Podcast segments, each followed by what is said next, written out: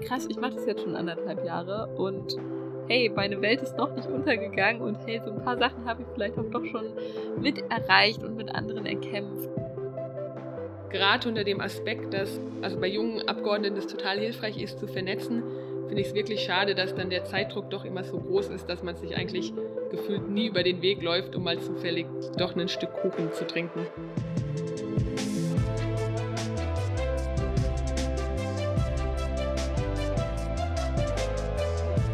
Lasst uns mal machen. Der Politik-Podcast aus Brandenburg, Sachsen und Thüringen.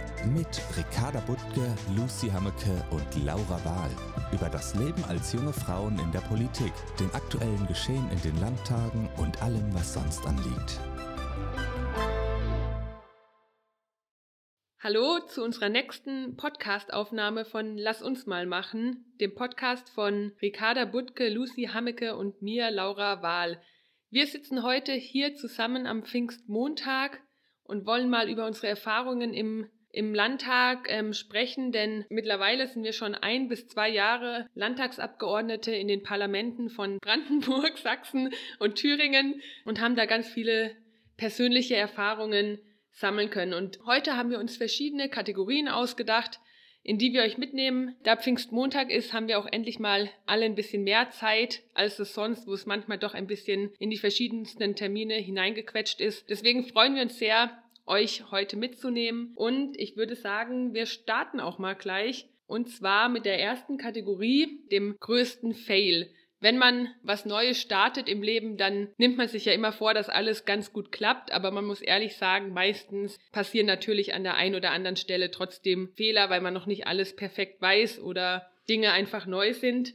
Und so ging es uns natürlich auch.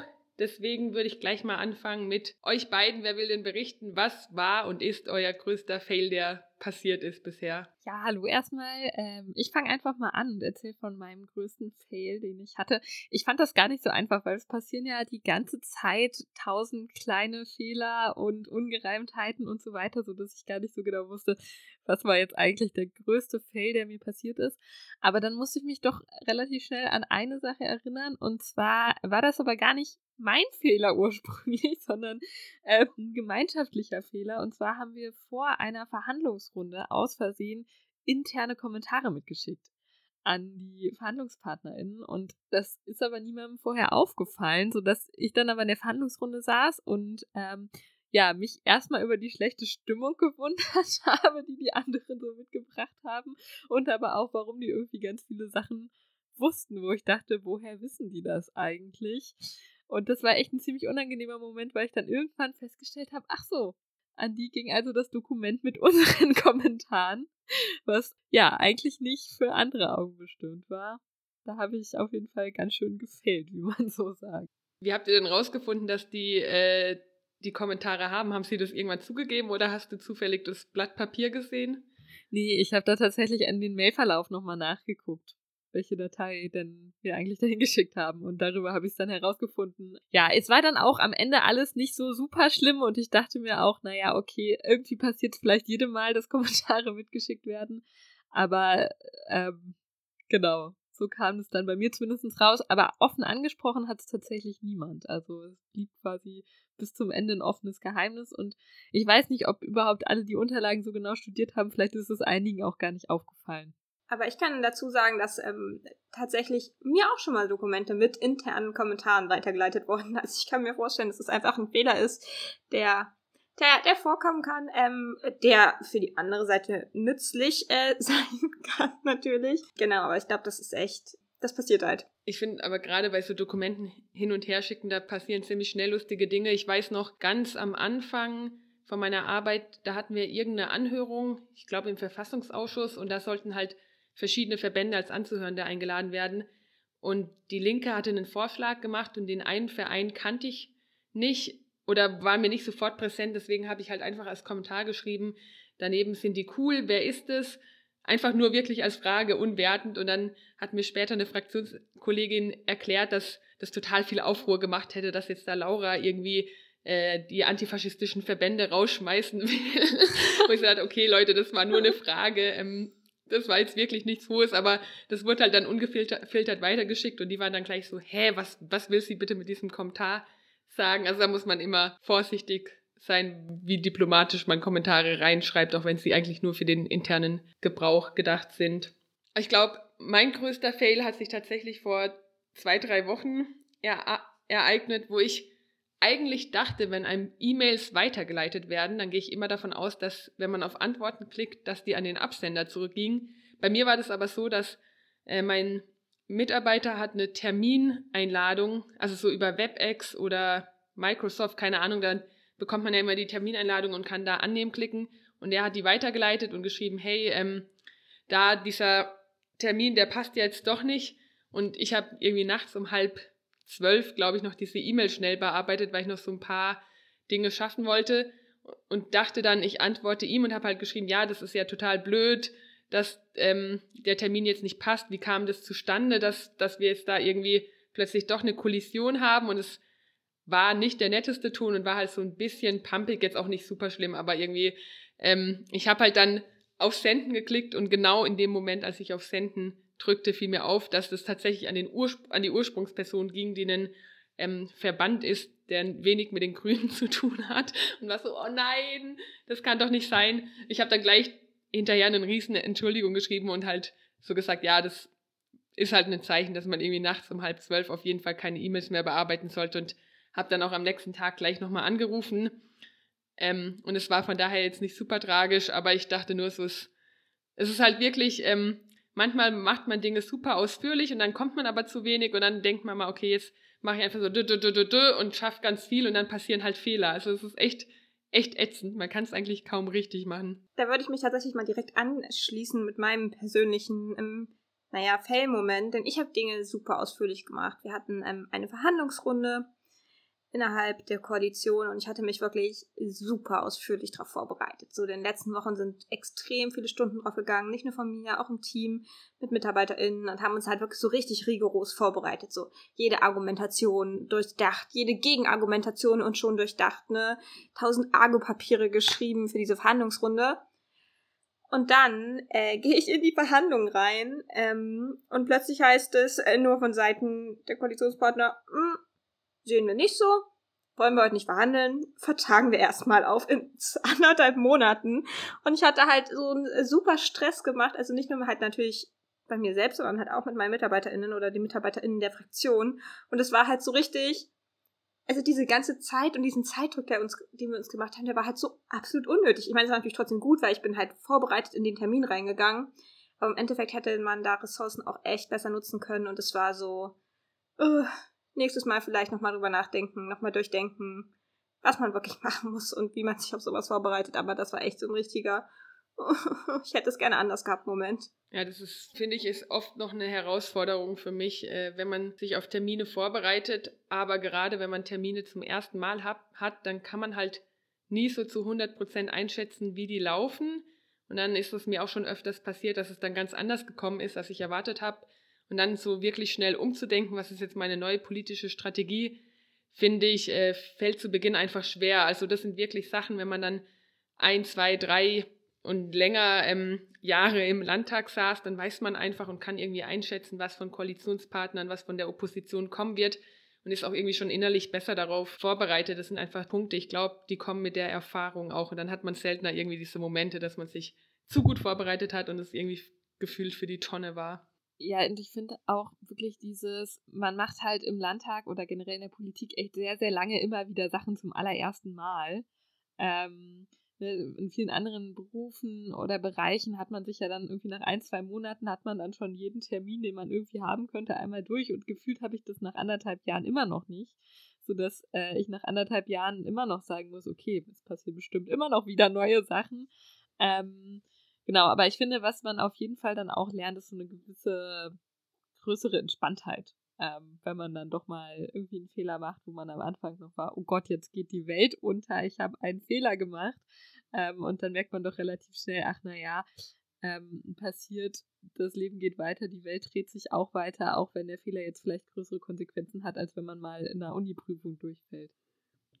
Und das Schöne daran ist, man ist ja auch nicht allein sondern es sind immer Menschen da, denen das auch so geht, die ähnliche Erfahrungen gemacht haben.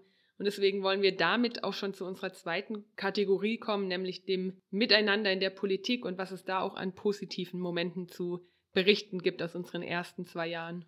Ich kann super gerne anfangen, weil ich muss sagen, dass ich von meinen KollegInnen unglaublich viel lerne und da halt auch unglaublich Verschiedenes. Was ich irgendwie total spannend finde, ist, dass wir alle halt auch bei uns in der Fraktion, wir sind ja zwölf Abgeordnete, auch total unterschiedliche Abgeordnete sind, mit total unterschiedlichen Stärken und Schwächen und Schwerpunkten, halt nicht nur in den Themen, sondern auch in der Art und Weise, wie man arbeitet.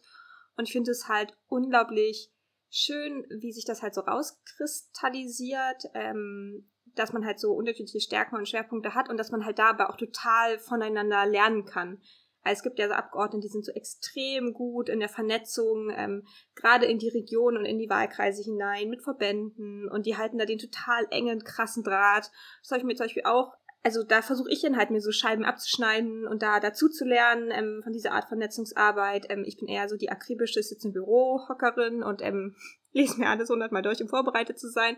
Aber das ist halt, finde ich, total wertvoll, dass man so von den Stärken der anderen ähm, total viel lernen kann, finde ich, und total viel mitnehmen kann. Und dass man sich halt auch gegenseitig ermutigt, so dass man aufpasst, dass im Plenum immer viele Leute oder alle Leute möglichst da sind, wenn wir dran sind mit unseren Reden und dass man sich da unterstützt. Und ich finde, das ist echt viel wert. Also mir hilft es enorm, halt nicht alleine zu sein, sondern in einem echt guten Team arbeiten zu können. Ja, so geht's mir auch. Also ich finde, die Fraktion ist ein ganz wichtiger Rückhalt und dass man eben auch mal Zeit findet, irgendwie sich ehrlich Feedback zu geben oder auch Situationen, wie man die eingeschätzt hat. Also ich finde es wirklich auch am hilfreichsten, dass man da manchmal auch offen drüber reden kann und voneinander lernen kann.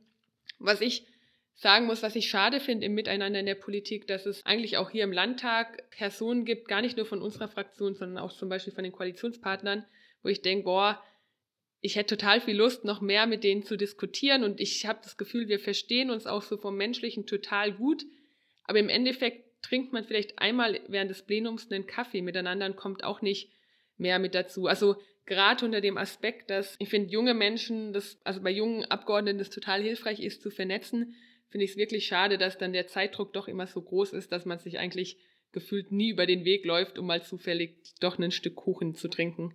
Kuchen, haha, ein Stück Kaffee, äh, oh Gott, ein Stück Kuchen zu essen, eine Tasse Kaffee zu trinken. Aber vielleicht hat das auch mit Corona zu tun gehabt, weil ja dann doch nochmal auch alle Abgeordneten häufiger im Homeoffice gesessen haben. Also das sind die Momente, die ich glaube am meisten wertschätze, wo man auch mal, wenn man abends als Fraktion nach dem Plenum zusammensitzt und dann spinnt man einfach manchmal ein bisschen rum und da entstehen dann auch teilweise einfach die besten und kreativsten Gedanken, weil wenn man immer nur in diesem Arbeitstrott ist, dann hat man halt auch irgendwann diesen Tunnelblick. Deswegen ist es total wichtig, auch sich ab und zu rauszunehmen und dieses Menschliche irgendwie miteinander auch mal zu feiern. Also ich stimme euch voll zu. Ich finde auch, dass die Friktion einem total viel Rückhalt gibt und man super viel voneinander lernen kann.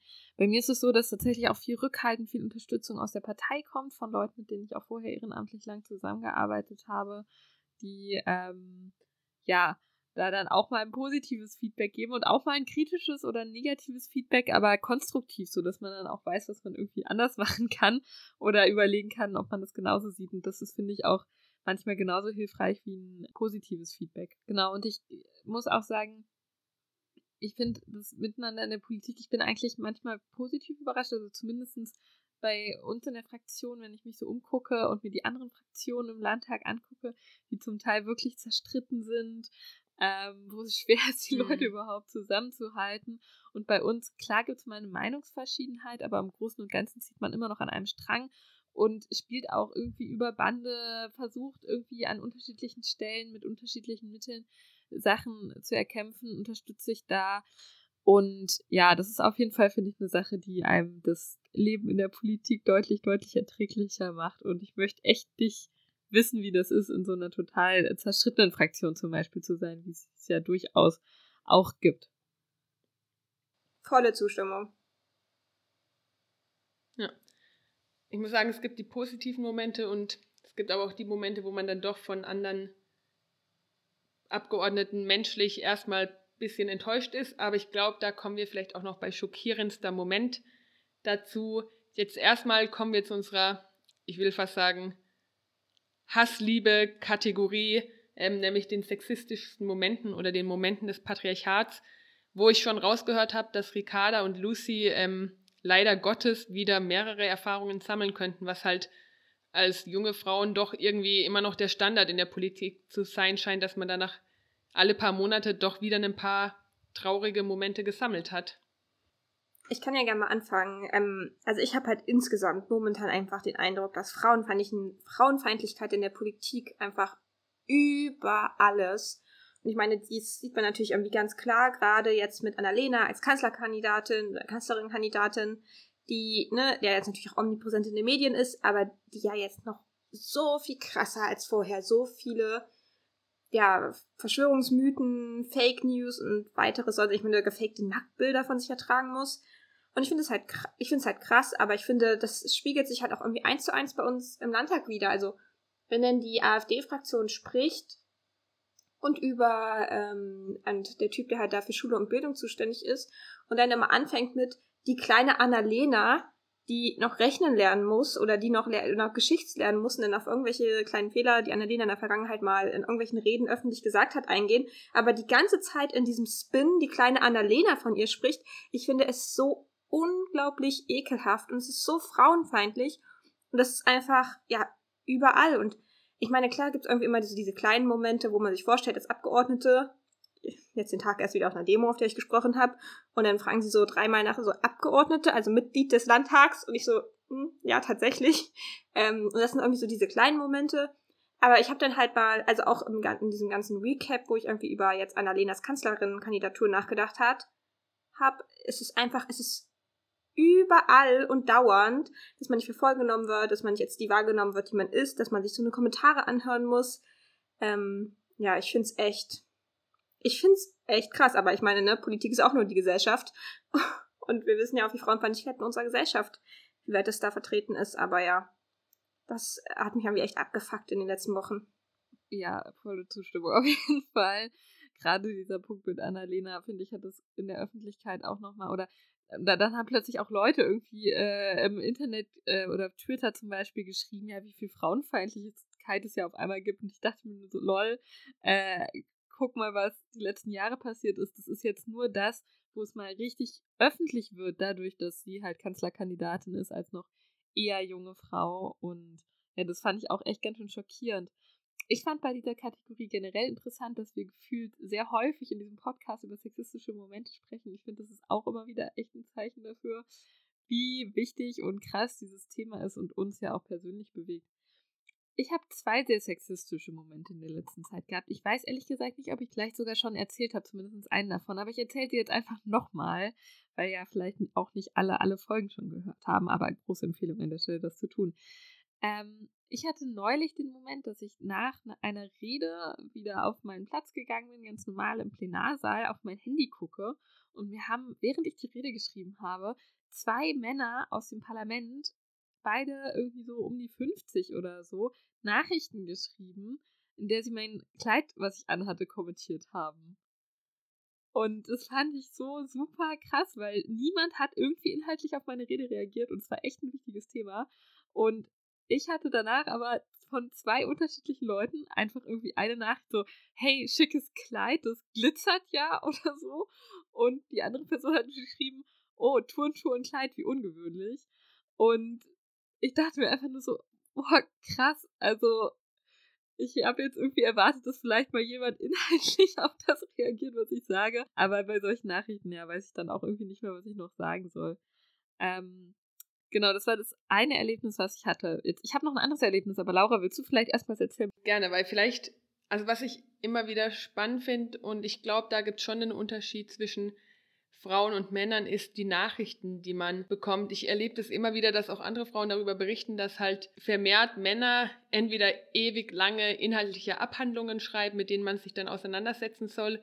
Oder bei mir kommt es auch immer wieder vor, dass ich dann halt so Nachrichten kriege wie, hey, ähm, wir haben uns lange nicht gesehen, schreib doch mal, wie es dir geht. Und das sind so Nachrichten, wo ich denke, ja, wenn ich Zeit hätte, würde ich mich total gern unterhalten, aber ich habe irgendwie, habe ich das Gefühl, vermehrt Männern fehlt dieser dieses Gefühl dafür, dass da gerade eine Abgeordnete sitzt, die von morgens bis abends zu arbeiten hat und die gerne solche Nachrichten eigentlich schreiben würde, aber einfach überhaupt kein Zeitbudget für solche eher Nettigkeiten hat, beziehungsweise ewig lange theoretische Diskurse über irgendwas zu führen. Das ist so der ein, eine Punkt, wo ich denke, okay, dass es eher von Männern kommt, das ist eigentlich noch nichts per se Schlechtes, aber es ist halt auffällig, dass Frauen sowas nicht machen. Und ich glaube, Frauen sich viel mehr immer zurückhalten und denken, oh, hat die Oberbürgermeisterin da jetzt wirklich Zeit für mich oder tue ich sie nicht unnötig damit irgendwie belästigen, was so auch schwierig ist, weil ich glaube, das ist ein Grund, warum Frauen auch viel seltener irgendwie ihre Meinung dann mal wirklich an Menschen in Machtpositionen artikulieren. Ich habe noch auch noch einen anderen Punkt, der auch noch mal in eine ganz andere Richtung geht. Und zwar würde ich auch noch mal aus einer Verhandlungsrunde berichten. Und da ist mir nämlich mal passiert, dass mein Kollege und ich beide einen Kompromissvorschlag abgestimmt hatten, zusammen, den wir einbringen wollen. Und wir hatten den Wort gleich quasi vorbereitet. Und ich habe den mündlich eingebracht und alle haben den irgendwie, oder fast alle, viele haben den abgelehnt. Und dann hat er den kurze Zeit später nochmal eingebracht und plötzlich waren alle einverstanden. Und es war halt echt irre, weil es halt der wortgleiche Vorschlag war. Einmal kam er von mir und einmal kam er von einem Mann und boah, das hat mich fast ein bisschen, also das hat mich schon richtig mitgenommen, weil ich dann irgendwie echt so ein Gefühl hatte von, okay, ich kann es ja auch lassen. Mich nimmt eh keiner ernst. Danach dachte ich mir dann irgendwann, okay, wenn mich keiner ernst nimmt, dann muss ich halt dafür sorgen, dass sie mich ernst nehmen, was auch immer. Aber das fand ich schon echt ganz schön krass. Ja, das, was Ricarda gerade erzählt hat, das wundert einen eigentlich fast auch wenig, weil sich so männliches Redeverhalten ja auch immer reproduziert. Und ich hatte gerade in der letzten Woche auch wieder mehrere Anhörungen, Sitzungen, wo ich dachte, meine Güte, es ist einfach immer wieder schockierend, wie männlich dominiert Politik noch ist.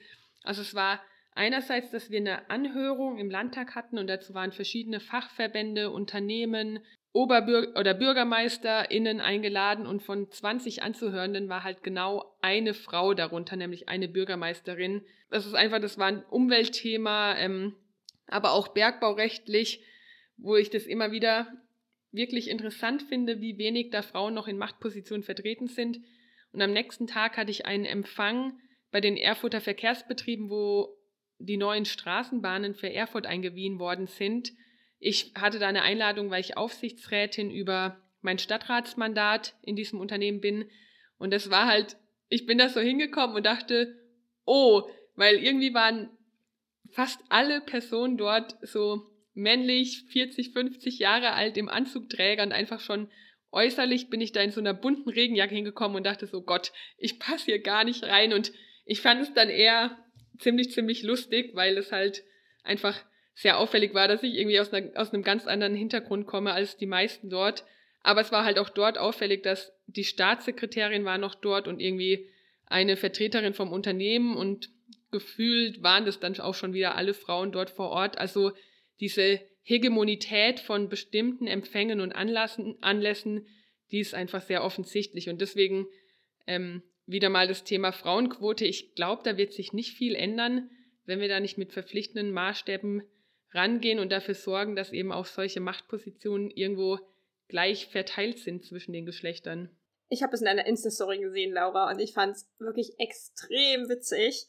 Aber ich konnte mir auch vorstellen, dass es wahrscheinlich in dem Moment echt unangenehm ist, wenn man da erstmal hinkommt und sich so dieser Front, weiß ich nicht, schwarzer Anzugsträger gegenüber sieht. Ähm, aber ja, ich fand, du hast es sehr schön aufgearbeitet gehabt. Ach ja, ich nehme das dann immer mit ein bisschen Humor, aber es ist ähm, es ist einfach in, in sich ähm, irritierend, der ganze Moment. Irritation ist ein gutes Stichwort, denn wir wollen auch zu den schockierendsten Momenten kommen. Ich kann ähm, gerne anfangen mit meinem schockierendsten Moment. Mein schockierendster Moment ist tatsächlich ähm, schon eine ganze Weile her, aber als ich diese Kategorie gelesen habe, wusste ich, dass es ähm, der Moment sein würde. Es war, ich glaube, Anfang letzten Jahres bereits, also wirklich schon eine ganze Weile her, als es in welchem Thema auch immer, ich weiß tatsächlich gar nicht mehr, was der Anlass der Debatte war in der Plenarsitzung, ein AfD-Geordneter, ein AfD-Abgeordneter von ähm, gefakten und gestellten Bildern von Flüchtlingskindern sprach. Und es ging halt ähm, um den toten Jungen an der griechischen Küste. Das ist das Bild, was ähm, Anfang letzten Jahres ja, der durch die Medien gegangen ist. Und ich habe da einfach gemerkt, wie viel Mensch, also, ne, das abgesehen davon, dass da teilweise Neonazis sitzen, dass das eine rechtsradikale Partei ist, wie viel Humanität einem fehlen muss, wenn man so spricht. Und ich, ich bin, ich war natürlich wütend in dem Moment und sauer und es gab Kurzinterventionen und es wurde nicht so stehen gelassen, aber es hat mir wirklich nochmal gezeigt, wer da eigentlich sitzt. Und ich fand das richtig krass schockierend. Und ich glaube, es wird auch keinen Moment geben, also ich kann mir jetzt noch keinen Moment vorstellen, der das irgendwie übertreffen wird, weil ich, was war für mich echt so der Abgrund dessen, was man irgendwie in einem Menschen sehen kann. Ich fand es echt krass. Mein schockierendster Moment betrifft auch die AfD. Ich glaube, ich hatte euch neulich schon mal erzählt, dass wir eine lange Debatte zu, zu Wasserstoff im Plenum hatten. Und ich habe mir danach die Rede nochmal angehört von dem AfD-Typen und ohne Mist, jeden einzelnen Satz, den man, der gesagt hat, man hätte den stoppen können und ich hätte danach äh, erläutern können, was an diesem Satz falsch war, was nicht richtig war und was zumindest äh, sehr, sehr überspitzt formuliert worden ist. Also ähm, wenn einem das nochmal klar wird, der hält eine Rede, die von vorne bis hinten eigentlich nur mit Fake News gespitzt ist. Das hat bei mir auch nochmal dazu geführt, diese Erkenntnis, dass es Menschen gibt, denen einfach wissenschaftliche Fakten komplett egal sind, weil zu Klimawandel und Diesel und worum es alles ging, das kann man ein bisschen recherchieren. Wenn man nicht komplett auf kruden Seiten landet, dann lässt sich da auch der wissenschaftliche Konsens herausfinden. Und ich habe mir jetzt echt nochmal ein Buch auch über die Psychologie und der AfD und die AfD bestellt, weil ich glaube, dass wir immer ganz stark auf den wissenschaftlichen Fakten beruhen. Aber wenn für andere Menschen oder vielleicht auch WählerInnen der AfD, also bestimmte gesellschaftliche Gruppen, wenn denen diese wissenschaftlichen Fakten einfach egal sind, dann kommt man damit auch nicht gegen die AfD an. Und deswegen brauchen wir da, glaube ich, eine andere ähm, Strategie. Und ich merke einfach für mich selbst, dass mein, mein Erkenntnishorizont ist einfach überschritten, wie man einfach komplett, komplette Fake News in der also wie man so sein kann, dass man diese kompletten Fake News irgendwie in die Welt hinein verbreitet, ohne sich zu schämen. Und das verstehe ich einfach menschlich überhaupt nicht. Und deswegen will ich mich da jetzt mit diesem AfD-Buch doch nochmal mit der Psychologie der AfD auseinandersetzen und hoffe, dass ich da euch mal in naher Zukunft irgendwie schlauere Gegenstrategien gegen diesen populistischen Unsinn der AfD ähm, berichten kann. Also ich bin auf jeden Fall sehr gespannt auf deine Gegenstrategien. Ähm, darauf würde ich mich sehr freuen, da noch äh, was lernen zu können. Weil tatsächlich ist es so, ich, ich habe irgendwie wenig Beispiele, an denen ich so festmachen kann, aber ich muss sagen, also alleine ähm, die Anwesenheit, die Reden, die die AfD hält, die sind eigentlich immer wieder schockierend. Also ich fand es jetzt auch in der gesamten Corona-Krise krass, wie die AfD am Anfang, als es noch faktisch keine Infizierten gab, einen sofortigen harten Lockdown gefordert hat und dann den Kurs komplett um 180 Grad gedreht hat und nur noch immer alles öffnen wollte. Genau, der Fraktionsvorsitzende im Landtag der AfD bei uns ist ja auch eigentlich sogar Mediziner. Ähm, der hat an der Charité gearbeitet und wie er ja die Corona-Krise immer wieder mit kruden, also auf krude Thesen gestützt versucht darzustellen, wieso es sie nicht gibt, das ist für mich immer wieder schockierend und wie viele Leute sich dem dann auch anschließen, ähm, finde ich schockierend. Aber was für mich wirklich auch ein krasses krasser Moment war im Parlament. Der hat sich so ein bisschen angebahnt. Hängt auch mit der AfD zusammen. Und zwar ist der Vizepräsident im Landtag von uns von der AfD. Und der kam irgendwann auf den Trichter, dass Abgeordnete ihn immer persönlich begrüßen müssen bei den Reden. Also man fängt ja immer an mit sehr geehrte Damen und Herren. Und da ist es ihm wichtig, dass man eben auch sehr geehrter Herr Vizepräsident sagt. Und dann hat er irgendwie eine Zeit lang immer Abgeordnete darauf hingewiesen, unter anderem mich hat er auch darauf hingewiesen. Und das ging dann noch irgendwie, aber dann hat irgendwann eine Abgeordnete der Linken ihn nicht persönlich begrüßt und die hatte dann tatsächlich äh, den Redebeitrag erstmal nicht weiterführen lassen und wollte sie des Seils verwiesen, weil sie ihn nicht begrüßt hat. Ähm, und daraufhin musste es dann eine spontane Präsidiumssitzung geben. Die Sitzung wurde unterbrochen, also die Parlamentssitzung wurde unterbrochen und das Präsidium hat sich geeinigt, dass man ab jetzt immer den Vizepräsidenten und auch die Vizepräsidentin und die Präsidentin des Landtags quasi begrüßen muss an, zum Anfang der Rede, dass das klar ist und so weiter. Und das war für mich auf mehreren Ebenen absurd. Also auf der einen Seite, dass er irgendwie als Vizepräsident quasi seine Macht ausnutzt und Abgeordneten das Wort entzieht, weil sie nicht sagt, geehrter Herr Vizepräsident, aber auch, dass dann wirklich wegen einer Begrüßungsformel eine Plenarsitzung mit irgendwie 88 Abgeordneten plus Landesregierung plus die ganze Verwaltung und allen unterbrochen wird, um zu klären, wie man begrüßt, wo ich mir so denke, ja, sag doch einfach Hallo oder was auch immer. So, das ist so eine, so eine Sache, wo ich mir denke, krass, also was da die AfD sich für eine Macht genommen hat, so zu agieren und dass das sozusagen die parlamentarischen Regelungen auch hergeben, das hat mich schon echt ja, schockiert, wie viel Zeit dafür auch dann am Ende draufgegangen ist. Und wir sagen natürlich jetzt alle immer schön, Herr Vizepräsident. Ich glaube, das ist sogar auf Twitter ein bisschen rumgegangen, oder? Ich habe mich erinnert, dass ich das gesehen habe und mich ziemlich aufgeregt habe.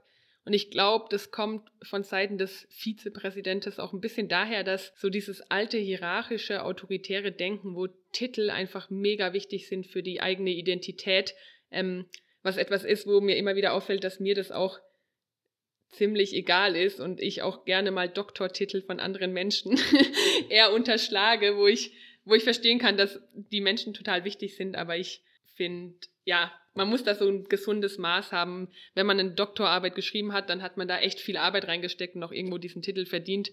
Aber ob man jetzt Vizepräsident an, also ist eigentlich was, wofür man nicht viel geleistet hat. Das ist eine schöne Ehre, dass man sich so nennen darf, aber dass man da jetzt drauf besteht, das ist mir auch irgendwie so ein bisschen fremd, dieses Denken.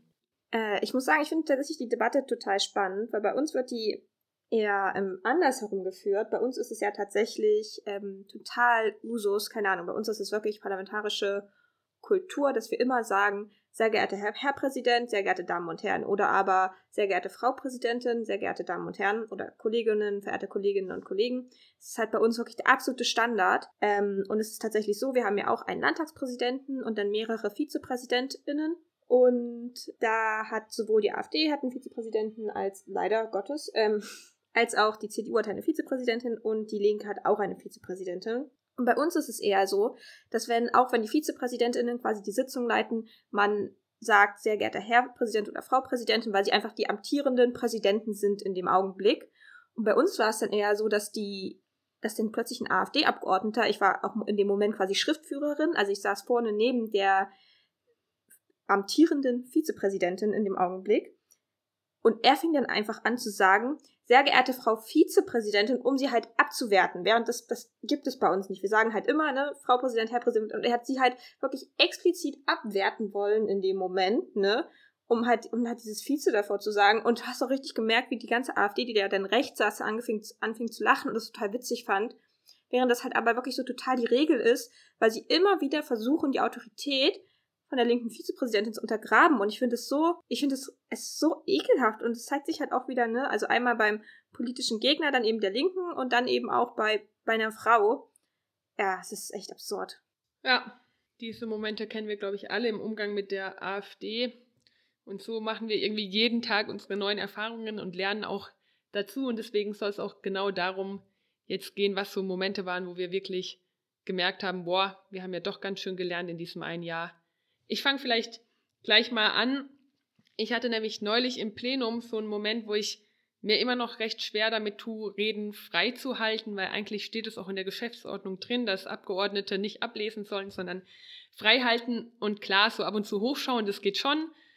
Aber ähm, jetzt neulich war tatsächlich dieser Vorfall mit diesem ähm, Antrag zu Wasserstoff, wo ich auch gerade schon erzählt habe, dass die AfD da einfach so großen Mist erzählt hat, dass ich tatsächlich ähm, dann zu Beginn ungefähr fünf Minuten darüber freigesprochen habe, was eigentlich, ob dem AfD-Abgeordneten eigentlich die Auswirkungen des Klimawandels in Thüringen bekannt sind, ob er eigentlich weiß, was für Konsequenzen das irgendwie weltweit haben kann.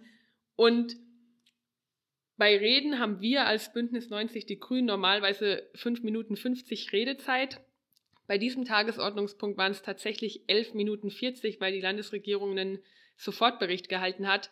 Also schon viel, viel länger, wo elf Minuten sind normalerweise so eine Redezeit, wo ich schon die Krise bekomme, weil, oh Gott, oh Gott, das ist ja ewig lang. Und im Endeffekt habe ich so lange frei gesprochen, dass ich äh, nicht mehr genug Zeit hatte, meine Rede komplett zu halten. Das fand ich eigentlich ganz lustig, weil ich so dachte, okay, jetzt, ähm, jetzt bin ich irgendwie auch bereit, mich in diese freien Plenardebatten reinzuschmeißen und ähm, einfach mal typisch PolitikerInnenmäßig fünf Minuten zu labern und ähm, einfach meine Punkte rauszuhauen.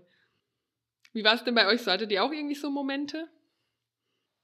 Ich kann gerne anschließen, weil bei mir sind es tatsächlich auch die Reden. Ähm, wir hatten ja letzte Woche unsere super lange Plenarsitzung. Wir haben normalerweise immer nur zwei Tage Plenarsitzung und diesmal waren es vier Tage und wir haben den Haushalt beschlossen.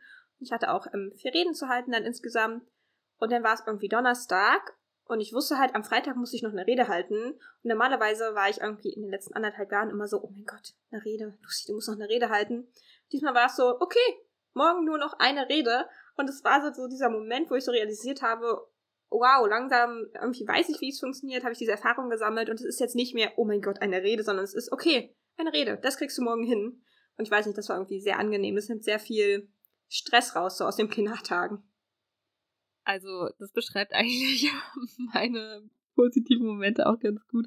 Ich habe nicht so einen expliziten Moment, aber auch immer wieder diese Erfahrung, wenn ich jetzt ähm, genau, sei es Reden halten, sei es aber auch Ausschüsse oder andere öffentlichkeitswirksame Termine, wo ich äh, irgendwie was Wichtiges habe, vorher super nervös war und jetzt ist es einfach so, ah, okay, gut, da habe ich das und das, alles klar, ich bereite mich dann und dann vor, ganz entspannt. Und das sind schon immer Momente, wo ich merke, ach, okay, man kann sich also doch irgendwie dran gewöhnen und äh, ja, kriegt einen gewissen Rhythmus rein, was ich nicht erwartet hätte vor anderthalb Jahren, dass man das mal hinkriegt.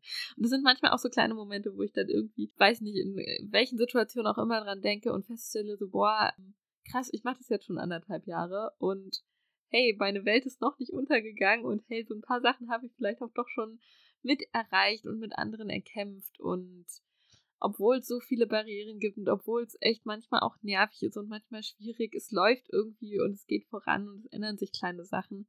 Trotz Corona, trotz allen Widrigkeiten und ja, dass man irgendwie doch einen kleinen Teil dazu beitragen kann, dass man das manchmal, oder das stelle ich manchmal so fest, okay, vielleicht ist es doch ganz gut, dass ich an dieser Stelle sitze. Ja, du hast es schon gesagt, das sind jetzt anderthalb Jahre und irgendwie hat man trotzdem schon ganz, ganz viel geschafft. Und darüber wollen wir jetzt auch noch mal kurz sprechen, nämlich welche politischen Erfolge wir eigentlich schon vorangebracht haben, welche grüne Jugendthemen nun im Landtag debattiert worden sind. Denn ich glaube, ganz viel passiert so nebenher ähm, und manchmal fällt es ganz schwer, das zu sagen, was war denn jetzt wirklich der eine Moment. Aber vielleicht gibt es ja doch so ein paar, wo ihr sagt, da bin ich wirklich stolz drauf, dass ich irgendwie hier ein bisschen grün-linke Politik vorangetrieben habe. Okay, ich kann super gerne anfangen. Ich habe ja schon erzählt, dass wir in der letzten Woche, also wenn der Podcast rauskommt, ist es zwei Wochen her, die lange Plenarsitzung hatten mit den Haushaltsverhandlungen, ähm, also mit der abschließenden Haushaltsdebatte und dann eben auch mit dem Beschluss des Doppelhaushaltes. Und das war einfach für mich so der Moment, wo halt so super viel zueinander gekommen sind. Also wo wir so super viele wirklich auch politisch hart erkämpfte, hart verhandelte Erfolge auch aus dem Koalitionsvertrag endlich umgesetzt haben. So eine Kollegin von mir hat das so auf Twitter gepostet, so ein Punkt ist im Koalitionsvertrag, den man abhaken ähm, kann. Und irgendwie ähm, war das für mich auch so der Moment. Also wir haben so voll viele kleine Dinge, so im Bereich Europabildung haben wir voll viel vorangebracht. Wir haben ein eigenes sächsisches Free-Interrail-Programm. Wir unterstützen die sächsischen Tierheime stärker oder die Digitalisierung in Schwangerschaftskonfliktberatungsstellen. Und das sind irgendwie alles so total viele coole kleine Dinge, die mich total gefreut haben. Aber wir haben eben auch so, und das war wirklich eines der zentralen Themen meiner politischen Arbeit auch in den letzten Monaten. Und das war der gesamte Bereich Gewaltschutz, den wir ja gerade unter Corona ne, immer wieder häufiger diskutiert haben, also nicht nur im Parlament, auch in der Öffentlichkeit. Und da haben wir es jetzt echt geschafft, das Gewaltschutzsystem langfristig auf andere Füße zu stellen. Da haben wir auch als Koalitionsfraktion zum Regierungsentwurf nochmal mehrere Millionen reingegeben, dass jetzt die Personalkosten von Frauenschutzhäusern nicht mehr von der kommunalen Ebene bezahlt werden müssen, sondern jetzt zentral vom Land bezahlt werden. Und das ist halt extrem wichtig, weil dieser Punkt mit den Personalkosten daran scheiterte es halt oft vor Ort. Es scheiterte daran, dass man keine Priorität gesehen hat dafür, kein Geld dafür gehabt hat und dass es deshalb keine Angebote vor Ort gab, dass auch Mitarbeiterinnen zum Beispiel in den ländlichen Regionen sehr viel schlechter bezahlt wurden als in den Städten. Und das stellen wir jetzt halt echt langfristig auf viel bessere Füße. Und das war echt so, boah, wow, das haben wir jetzt echt geschafft mit diesem Doppelhaushalt. Das hat sich echt gelohnt, die gemeinsame Arbeit. Also jetzt nicht nur von mir, auch zusammen mit dem Ministerium. Da habe ich echt den Eindruck gehabt, das verändert was. Also bei mir sind es auch eher so ganz viele kleine Aspekte, die man irgendwie dann doch so als Erfolge erreicht hat. Also ich bin ja irgendwie ein bisschen verspätet in die Legislatur gestartet, weil ich nachgerückt bin und da war ein großer Aspekt erstmal ähm, Antrag durchzubekommen, dass das Land Brandenburg einen Klimaplan aufstellt und das irgendwie dieser Klimaplan kommen wird, das war klar. Ähm, aber was wir dann da eben noch reinbekommen haben, war dass das Ganze sektorenbezogen stattfindet, nach den Sektoren des Bundesklimaschutzgesetzes. Ähm, und ja, das sind dann so kleine Erfolge, wo man dann so merkt, ah, okay, wenn wir jetzt nicht da noch immer nachgetreten hätten und nachgebohrt hätten, dann wäre das vielleicht nicht sektorenbezogen gekommen, was überhaupt keinen Sinn gemacht hätte, weil so ein Klimaplan mit den einzelnen Sektoren, das muss sektorenbezogen sein. Und es muss auch für die einzelnen Sektoren verpflichtend sein und nicht irgendwie ein übergeordnetes Klimaziel und jeder Sektor guckt mal, wie man da irgendwie vorankommt, sondern ja, dass das eben verbindlich sein muss. Oder auch so, ja, kleine Sachen zum Beispiel habe ich ganz lange immer wieder darauf gedrängt, dass es für die Strukturwandelprojekte in der Lausitz, wir haben ja, wir kriegen ja in der Lausitz Geld von der Bundesregierung, um hier Strukturwandel umzusetzen. Da gibt es ganz, ganz viele kleine Projekte. Und wir haben, oder ich habe auch insbesondere immer darauf gedrängt, dass es da einen Nachhaltigkeitscheck gibt oder irgendwie eine Art Nachhaltigkeitsprüfung. Und zwar immer so, ja, ja, hm, ja, ja, hm, mal gucken. Und irgendwann hieß es dann plötzlich, naja, genau, und dann kommt die Nachhaltigkeitsprüfung, die wird jetzt gerade erarbeitet. Und ich war so, oh, was, krass. Äh, wir hatten dazu gar keinen Parlamentsantrag, sondern ich hatte das Gefühl, einfach dadurch, dass von vielen Stellen immer wieder kam, so, was ist denn jetzt damit und sollten wir nicht mal und hm. Und ähm, ja, das sind dann so Erfahrungen, die man so macht, so cool, dass wir das doch noch durchbekommen haben. Und eine Sache, die mich im letzten Jahr insbesondere gefreut hat, ich bin ja auch für Jugendpolitik zuständig und es ist ja irgendwie relativ offen Konsens, dass es gerade in der Haushaltslage echt voll schwer ist, neue Sachen durchzusetzen und insbesondere neue Stellen zu finanzieren, weil es unklar ist, wie hoch die Gelder in den nächsten Jahren ähm, sein werden, die wir zur Verfügung haben. Und trotzdem haben wir es im letzten Jahr schon geschafft, dass Stelle für den Kinder- und Jugendbeauftragten in Brandenburg eingerichtet wird und sind damit dann wahrscheinlich das erste Bundesland, was einen hauptamtlichen Kinder- und Jugendbeauftragten hat, der sich für genau die Belange einsetzt. Ich glaube, ich hatte sogar schon mal in irgendeiner Folge davon berichtet, aber das war für mich dann auch so ein ja, so ein Erfolgsmoment, wo ich mir dachte, so krass, ey, wir haben so eine krasse Krise und an jeder Stelle fehlt die Perspektive von Kindern und Jugendlichen und wir haben es immerhin geschafft, das jetzt umzusetzen. Ja, das waren, glaube ich, so meine Erfolgsmomente. Ja, das ist auch eine Erfahrung von mir, dass im Endeffekt ja Koalitionsverträge ziemlich geduldig sind, sondern damit Projekte umgesetzt werden, ist es echt zentral, dass einzelne Abgeordnete sich halt dahinter klemmen und immer wieder nachhaken und das Thema aufbringen. Ich muss sagen, ich hatte letzte Woche so einen Erfolgsmoment, wo ich auch gemerkt habe, wie gewinnbringend Teamarbeit ist, weil ich bin in so einer Gruppe von ein paar Bahnbegeisterten, also das einerseits äh, eine, die im Kreisrat in Hildburghausen sitzt, aber auch Leute, die in der Bundestagsfraktion oder auf Bundesebene irgendwie aktiv sind, aber alle hier in Thüringen. Und wir sind schon länger an so einem Thema dran, weil in einem Landkreis bei uns der Landrat einfach mal eine neue Kreisstraße gebaut hat. Und diese Kreisstraße wurde aber auf ähm, eine alte Bahntrasse, die immer noch als Bahntrasse gewidmet ist, draufgebaut. Und damit ist es eigentlich rechtswidrig. Und ich hatte da letztes Jahr schon eine kleine Anfrage gestellt. Dann war das Thema irgendwie immer so ein bisschen unterm Radar. Ich hatte dann dieses Jahr nochmal eine Anfrage gestellt, weil mittlerweile das Land auch vom Landkreis die Fördermittel, die bereits gezahlt worden sind, einfach zurückfordern muss, weil das halt alles so ein bisschen rechtswidrig war. Und es nahm jetzt letzte Woche so richtig schön Fahrt auf, dass dann endlich auch ein MDR-Artikel erschienen ist. Ähm, und es gipfelte so ein bisschen darin, dass halt immer noch der Landrat der Meinung ist, ja, er hätte alles richtig gemacht, obwohl halt ein Bescheid gegen ihn mittlerweile ähm, sozusagen für ihn negativ ausgegangen ist, das Landesumweltamt gesagt hat, ey, ihr habt hier ganz äh, standardmäßige Umweltschutzprüfungen ignoriert, die müsst ihr nachholen.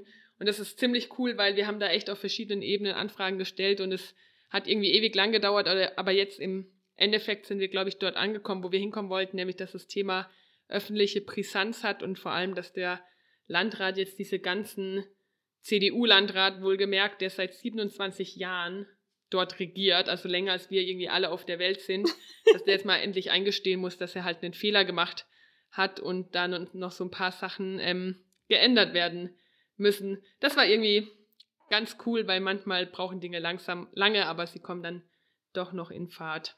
Genau, und ich glaube, jetzt haben wir auch schon tatsächlich fast wahrscheinlich über 45 Minuten gesprochen. Es gibt ganz schön vieles zu berichten, was man irgendwie nach einem anderthalb Jahren Landtag dann doch schon erzählen kann. Ich muss sagen, ich fand es super spannend, äh, was wir so berichtet haben. Ich finde es auch immer wieder total spannend, weil wir doch alle noch unterschiedliche Themenbereiche haben, an denen wir so fachpolitisch arbeiten. Habe ich das heute sehr genossen mit euch. Ja, ich fand auch richtig cool, auch mit den Kategorien. Vielleicht sollten wir es in einem Jahr mal wiederholen und die gleichen Kategorien nehmen und mal schauen, was wir dann zu berichten haben. Dann kann man das vielleicht ganz gut vergleichen. Wo haben wir mehr erreicht, wo weniger äh, ist vielleicht der Sexismus im Parlament weniger geworden? Haben wir noch größere Fails gefunden oder so? Ja, das ist eine super gute Idee, Ricarda. Das sollten wir definitiv tun. Und wenn ihr als ZuhörerInnen jetzt gedacht habt, oh Mann, diese Kategorie wäre doch super interessant gewesen, die habt ihr, warum habt ihr die nur vergessen? Dann schreibt uns gerne und schreibt uns wie immer auch gerne euer Feedback oder Lob, Anregungen, Kritik, welche Themen euch beschäftigen, die wir gerne noch aufgreifen sollen. Und ansonsten folgt uns natürlich auch gerne auf unseren Social Media Accounts, um auch zwischen den Zeiträumen, wo keine neue Podcast-Folge erscheint, auf dem Laufenden zu bleiben, was in den Landtagen von Thüringen, Sachsen und Brandenburg so abgeht. Und dann bleibt mir eigentlich nur noch ein, euch einen schönen Tag zu wünschen und dass wir uns bald bei der nächsten Podcast-Folge hören. Bye, bye. Tschüss. Ciao, ciao.